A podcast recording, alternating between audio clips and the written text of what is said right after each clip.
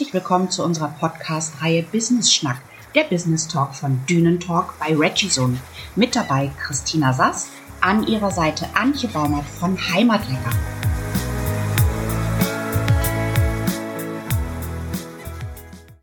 Ich begrüße euch zu einer neuen Folge im Business Schnack und wen hätten wir an meiner Seite anderes erwartet als Antje? Hallo Antje. Hallo Christina.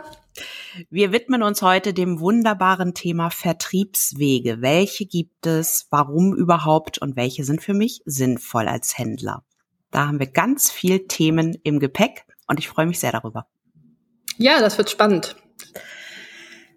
So, habe ich eigentlich schon quasi die Frage weggenommen. Welche Vertriebswege gibt es deiner Meinung nach, die für kleine Händler und Manufakturen auf den ersten Blick sinnvoll erscheinen?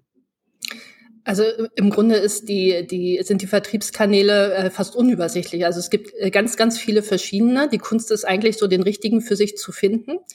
Ähm, und äh, oder die richtigen muss man sagen, äh, weil es äh, durchaus sinnvoll ist, auf mehrere Vertriebskanäle zu setzen. Aber die große Unterscheidung ist erstmal, ist es ein Offline-Vertriebskanal oder ist es ein Online-Vertriebskanal? Da kann man schon mal so eine ganz große Teilung machen. Äh, bei den Offline-Vertriebskanälen haben wir als allererstes natürlich einen eigenen Laden zum Beispiel, ne, also sei es ein Hofladen oder, oder ein, ein äh, anderer Laden, wo man seine eigenen Produkte verkauft oder vielleicht auch andere Produkte. Dann haben wir aber auch Fachhändler, ähm, also andere Händler, die äh, die eigenen Produkte verkaufen. Gerade bei Lebensmitteln der Lebensmitteleinzelhandel oder wenn man keine Lebensmittel hat, äh, das entsprechende Pendant dazu. Und wir hatten die Märkte ja zum Beispiel auch schon. Mhm. Äh, einer, einer der Folgen äh, zuvor. Das ist natürlich auch gerade für kleine Unternehmen und für ähm, ähm, ja, Unternehmen, die selbst äh, gefertigte Sachen anbieten, äh, interessant. Aber auch Messen oder gerade bei den Direktvermarktern jetzt inzwischen ganz populär Automaten zum Beispiel. Tja, hätte man vor ein paar Jahren gar nicht drüber nachgedacht, dass das so ja, und Corona hat es im Grunde möglich gemacht. Also das war gerade zu der Corona-Zeit ein ganz großer Schub nochmal, weil man da letztendlich auch ohne Ansteckungsgefahr einkaufen konnte. Ähm, und das hat sich inzwischen auch gehalten, muss man sagen. Also es kommen immer wieder neue Vertriebskanäle auch dazu, äh, die spannend sind. Also es äh, macht durchaus Sinn, auch mal neue auszuprobieren, äh, zu gucken, könnte das was für mich sein, ähm, mal die Vor- und Nachteile abzuwägen. Also das ist immer wichtig. Also nicht auf einen, auf die, die man sich ausgesucht hat, wirklich sich nur konzentrieren, sondern immer die Augen offen halten, was gibt es Neues im Markt und was macht vielleicht auch Sinn. Und vielleicht auch mal an Ko Kooperation mit anderen denken. Was ich ganz spannend finde, ist das Konzept von, ohne jetzt Werbung machen zu wollen, aber von Fachel. Mhm. Ähm, quasi ein Concept Store, wo man sich ein eigenes Fachel, ein Fach mieten kann und mit seiner Ware regelmäßig bestücken kann. Also ich finde, zum Ausprobieren genau. ist das ein ganz toller Weg. Super, ne, weil man da auch profitiert dann von den anderen äh, Händlern, die dort letztendlich ihre Produkte ausstellen. Und ja, man äh, eigentlich ähm, in einer ganz schönen Umgebung ist, ne, von ähnlichen Produkten, die vielleicht auch die gleiche Zielgruppe haben. Also von daher macht das durchaus Sinn. Wir haben ja aber nicht nur offline, wir haben ja auch online noch jede Menge Angebote. Welche würdest ja, du da genau. präferieren? Also zum einen natürlich den äh, eigenen Online-Shop, ähm, äh, der ähm, ja äh, gut äh, für, für, für Umsatz sorgen kann, wenn man es richtig macht. Ähm, aber auch Online-Shops zum Beispiel von Händlern. Viele Fachhändler haben ja auch Online-Shops, wo man letztendlich seine Produkte platzieren kann.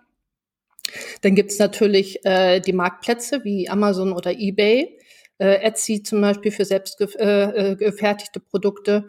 Ähm, und natürlich, wie, wie ihr auch äh, bei Regison, die ähm, regionalen Online-Marktplätze. Also jede Region hat auch so eigene Marktplätze, die auch spannend sind, weil natürlich da die Zielgruppe nochmal deutlich äh, spitzer ist und auch die Bedingungen, ähm, unter denen man da verkaufen kann, deutlich, deutlich äh, besser sind als bei Amazon und Co.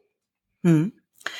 Nach welchen Kriterien sollte denn ein Händler für sich den richtigen Vertriebskanal auswählen? Was denkst du? Ähm, das Wichtigste ist aus meiner Sicht, dass es zum einen zum Produkt passt, ähm, der Vertriebskanal. Ähm, das heißt, wenn ich zum Beispiel ein Produkt habe, was ja erklärungsbedürftig ist, dann gebe ich das zum Beispiel vielleicht eher an den Fachhändler als zum Beispiel in den Lebensmitteleinzelhandel, ne? weil der dann vielleicht mehr, mehr erklären kann, auch ein besseres Fachwissen darüber hat. Das ist so das eine, also so ein bisschen ähm, ja drauf gucken, wo passt mein Produkt eigentlich hin und äh, wo ist es auch in guter Gesellschaft, sage ich mal. Also ähm, wo finde ich ähnliche Produkte? Äh, Thema Fachhall, was wir eben hatten. Mhm. Ähm, aber natürlich auch, wo ist denn meine Zielgruppe überhaupt? Wo kauft die ein? Ne? Es hilft nichts, mich in einem Vertriebskanal breit zu machen, wo am Ende äh, niemand ist, äh, der zu meiner Zielgruppe gehört. Also dann gebe ich viel Geld im Grunde aus oder habe auch viel Aufwand ja zum Teil. ähm, habe aber gar nicht das Klientel letztendlich, was da ähm, dazu passt. Und dann ist die Frage, okay, wie viel, wie viel Personen kann ich denn damit erreichen? Ne? Wenn ich auf Amazon bin, erreiche ich natürlich deutlich mehr Leute, als wenn ich mich auf den Wochenmarkt zum Beispiel stelle. Auf der anderen Seite ähm, habe ich da vielleicht eine höhere Trefferquote, was meine Zielgruppe angeht. Also das muss man immer so ein bisschen äh, sich anschauen. Und dann ist das Zweite natürlich äh, ja die Kosten. Ne? Wir hatten das damals ja. schon in einer, in einer Podcast-Folge mit den Märkten. Was gehört eigentlich so alles zu den äh, Kosten für so einen Markt dazu? Und so ist es bei jedem Vertriebskanal. Ne? Man muss sich genau anschauen, was kostet mich das am Ende? und ähm, auch wirklich alles mit reinziehen, äh, was da so zugehört, je nach Vertriebskanal. Also muss man immer überlegen, okay, wenn ich den Vertriebskanal nicht hätte, welche Kosten würden dann sozusagen wegfallen? Äh, und das muss man sich dann genauer angucken. Äh, und äh, dazu zählen auch die Bedingungen für mich. Also das eine ist, ähm, was muss ich für Gebühren zum Beispiel bezahlen, aber auch in welcher Geschwindigkeit muss ich zum Beispiel liefern. Ähm, ne, gibt es da Vorgaben, dass ich spezielle Lieferkonditionen einhalten muss oder auch ähm, Lieferzeiträume einhalten muss. Das ist nicht immer so einfach als kleines Unternehmen. Wenn ich zum Beispiel mal im Urlaub bin und ich habe keinen Ersatz, also kann in der Zeit nicht verschicken, dann habe ich bei Amazon zum Beispiel schon mal ein Problem, weil die voraussetzen, dass man innerhalb von, ich sag mal, ein, zwei Tagen auf jeden Fall verschickt. Ähm, da muss man, ist man offline sozusagen in der Zeit.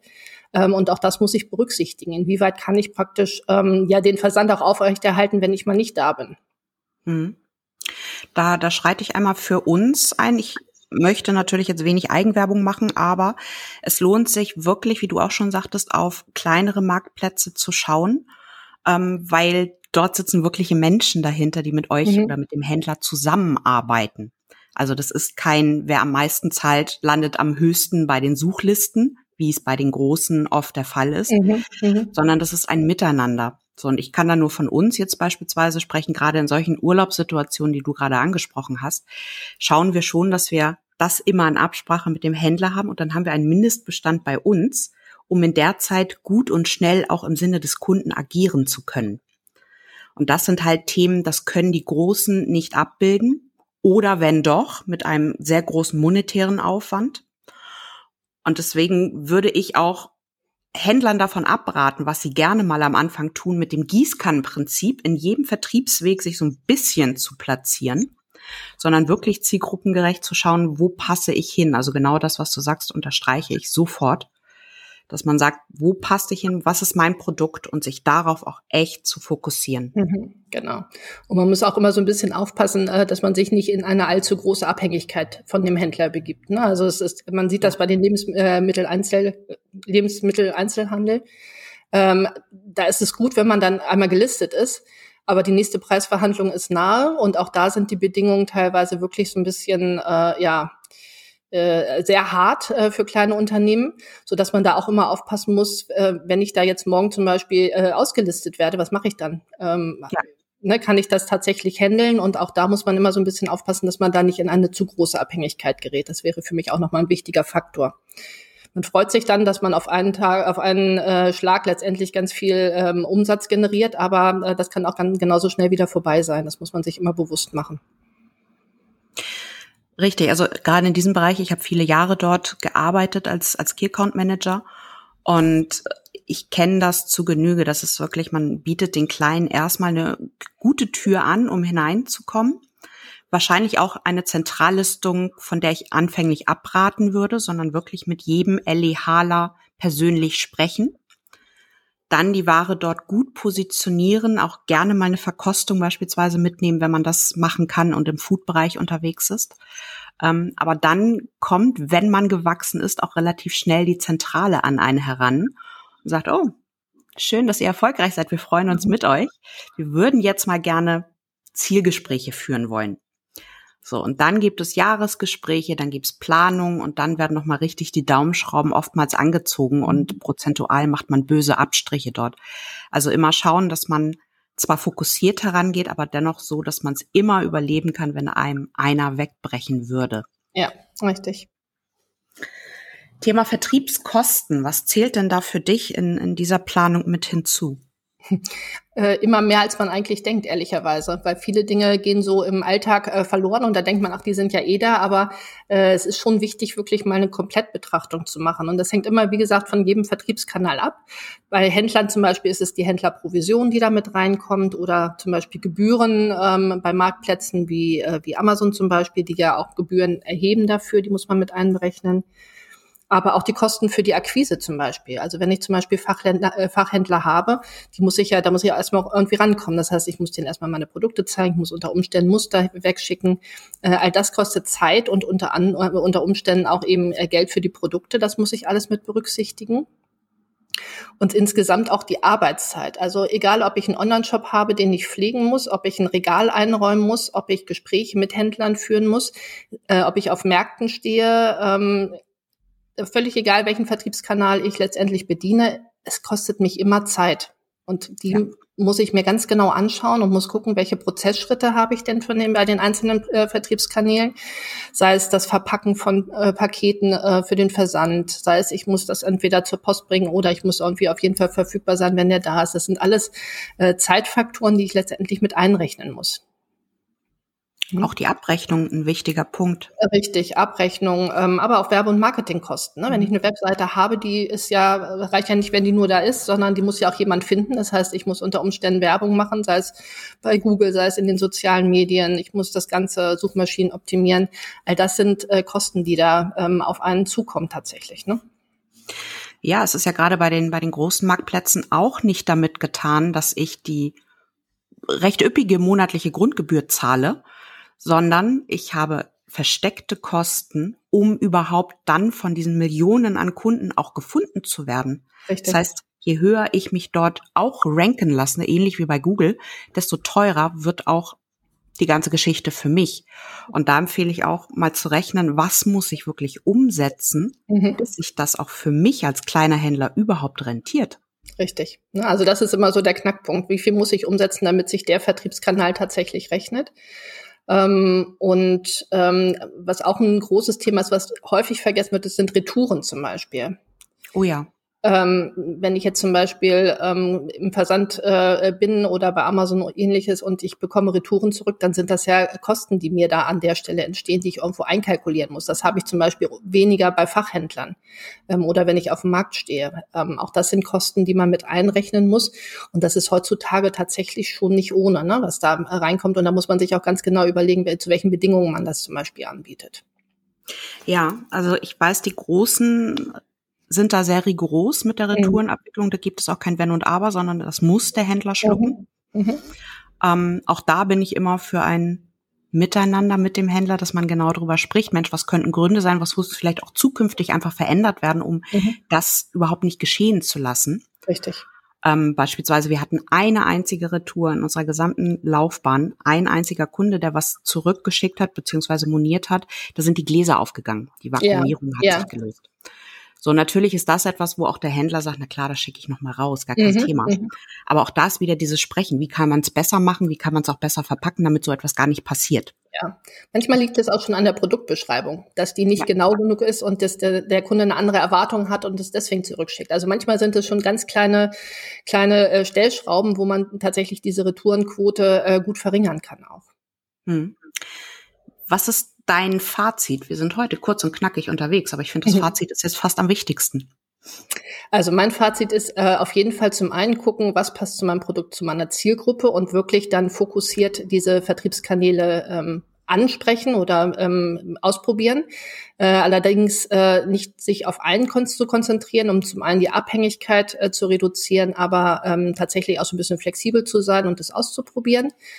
Ähm, das ist das eine. Und äh, wirklich sich die Kosten und Rahmenbedingungen ganz genau anzuschauen. Also wirklich nochmal zu gucken, bis ins Detail, jeden Prozessschritt, was kostet mich am Ende dieser eine Vertriebskanal, welche Bedingungen hängen da dran und kann ich die überhaupt als kleines Unternehmen matchen? Ähm, und dann auch zu überlegen, okay, hm, wie viel, was du gesagt hattest, wie viel muss ich am Ende verkaufen über diesen Vertriebskanal, damit der für mich profitabel ist? Mhm. Also das sind die beiden großen äh, Themen tatsächlich. Ja, wobei eine Frage stellt sich da für mich noch, wie viel Zeit sollte sich dann ein Händler beim Ausprobieren eines Vertriebskanales geben? Er kann ja nicht innerhalb von einer Woche gleich nee. den Mega-Umsatz erwarten. Was das würdest du da sagen? Ähm, das kommt so ein bisschen auf die ähm, auf den Umfang an. Also ähm, ich würde dem mindestens ein halbes Jahr geben, tatsächlich äh, vielleicht sogar ein Jahr, weil manches ist ja auch saisonal bedingt, ähm, gerade bei Händlern. Also da würde ich eigentlich immer ein Jahr sagen, ähm, weil es ungefähr ein Jahr dauert, bis man am Ende verstanden hat, wie dieser Vertriebskanal auch funktioniert. Mhm es ist ja nicht so, dass man dann äh, loslegt und hat gleich die optimale äh, äh, Situation, sondern man muss vielleicht auch ein bisschen ausprobieren, was läuft in dem Vertriebskanal gut, welche Produkte, welche nehme ich lieber raus. Ähm, all das äh, glaube ich schon, dass es ein Jahr dauert, bis man sich so, so ein bisschen eingegruft hat und so Erfahrungen gesammelt hat, um wirklich abschließend ähm, sehen zu können, lohnt sich der Vertriebskanal für mich oder nicht. Also ein bisschen Geduld muss man haben. Aber wichtig ist immer wieder seine Vertriebskanäle nochmal auf den Prüfstand zu stellen und zu überlegen, okay, ist das wirklich noch der richtige Vertriebskanal? Ähm, haben, wie haben die Kosten sich entwickelt? Ähm, wie viel Umsatz habe ich mit dem gemacht? Hat sich das am Ende des Tages gelohnt, ja oder nein? Mhm. Kann man auch zum Beispiel mal Vertrieb, äh, verschiedene Vertriebskanäle ausprobieren, zum Beispiel, wenn man Automaten hat und mal ausprobieren möchte, wie ist das mit dem Automaten, müsste man sich ja theoretisch erstmal einen Automaten anschaffen. Vielleicht gibt es aber einen benachbarten Laden zum Beispiel, der so einen Automaten hat und wo man sich einklinken kann. Ja. Ähm, ne, um einfach mal zu sehen, lohnt sich das für mich, um dann zu entscheiden, mache ich das vielleicht sogar selbst am Ende mit einem eigenen Automaten oder ähm, ist das vielleicht so eine ganz gute Lösung? Also das Thema mit der Zeit, das sehe ich genauso. Gerade bei uns jetzt im Online-Bereich brauchen die Händler Minimum ein Jahr Geduld. Mhm. Aber das liegt auch daran, dass wir ja natürlich auch immer und immer wieder die Marketingmaschinerie im Hintergrund in verschiedenen Kanälen auch antesten, um für uns ja. zu gucken, welcher funktioniert für den Händler, der bei uns ist, also mhm. als Partner am mhm. besten. Mhm. Und es braucht halt einfach auch seine Zeit, um überhaupt auch analysieren zu können, was geht und was geht nicht. So, also deshalb Geduld ist auf jeden Fall gefragt.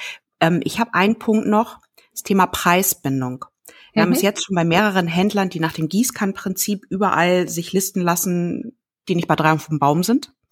Und dort findet man dann die Produkte in einer Preisrange angeboten, die geht aber so. Mhm. Und wenn mhm. wir dann sagen, Mensch, pass mal auf, lieber Händler, das kann so nicht funktionieren, weil wir wissen gar nicht mehr, wie sollen wir denn euer Produkt noch richtig ja. am Markt positionieren? Das wäre mir noch wichtig, dass du abschließend nochmal sagst, wie würdest du so etwas handhaben wollen oder was gibst du den Händlern an die Hand, wie sie damit umgehen sollen? Also ich finde es immer tatsächlich schwierig als Kunde, wenn ich ein Produkt von einem kleinen Unternehmen zu sehr unterschiedlichen Preisen sehe. Ja. Also ich würde erwarten als Kunde, dass ich das, egal ob ich das bei dem direkt kaufe oder beim Händler kaufe oder äh, wo auch immer, äh, dass ich es zu dem gleichen Preis kriege oder eventuell mal eine Aktion habe ähm, das ist schon möglich, aber grundsätzlich sage ich mal, äh, sollte da schon Preisgleichheit ähm, herrschen. Und da würde ich auch als ähm, ähm, Hersteller letztendlich drauf achten ähm, und äh, da auch Sorge für tragen, dass das in den in den Verträgen mit drin ist. Es ist nicht immer einfach, äh, das durchzusetzen. Es ist einfach so, weil viele sich natürlich, viele Händler sich natürlich auch das äh, Recht vorbehalten wollen, eine Preisaktion drauf zu machen. Aber man sollte da schon mal ähm, drauf gucken, weil es kann durchaus passieren, wenn man wirklich ein, ich sag mal, ein hochwertiges Produkt hat. Es ist Handarbeit, man muss man einfach sagen. Äh, und es ist dann beim Händler beim Händler letztendlich irgendwie zu einem, äh, zu einem äh, Dumpingpreis irgendwo drin. Ähm, das äh, ist nicht gut fürs Image. Ne? Also das ist unglaubwürdig auch ein Stück weit und da muss man ein bisschen aufpassen tatsächlich. Also ja, für mich ist der Vorreiter immer noch Apple, auch wenn ich es nicht gerne mhm. sage in dem Zusammenhang, aber die haben es ja wirklich geschafft, von Anfang an ihr Preis, ihren Preis so zu positionieren. Und da gibt es auch null Verhandlungsspielraum ja. für den ja. Händler. Ja, also es ist so take it or leave it. Mhm. Ja. Nespresso ist ein ähnliches Beispiel, ne? Ja. Also wo auch genau. äh, gar nicht drüber diskutiert wird vom Kunden, ob es einen Unterschied gibt irgendwie oder nicht. Das wird einfach erwartet, die kosten so viel und fertig ist die Maus, ne? Schwieriges Thema. Ich weiß, viele kleine Händler tun sich da auch schwer, bei solchen Vertragsverhandlungen dann auch wirklich den, den starken Rücken einfach mhm. zu behalten. Aber denkt immer dran, eure Produkte haben einen Wert und wir sind nicht auf einem Bazar, wo über einen Preis gefeilscht wird, sondern den Preis eures Produktes habt ihr festgelegt aus guten mhm. Gründen und hoffentlich auch aus guten betriebswirtschaftlichen Gründen. Ähm, und verramschen könnt ihr alleine. Genau, aber da ist auch noch mal gerade was die Verhandlungen angeht wichtig, auch für kleine Unternehmen, bereitet euch gut vor auf so eine Verhandlung.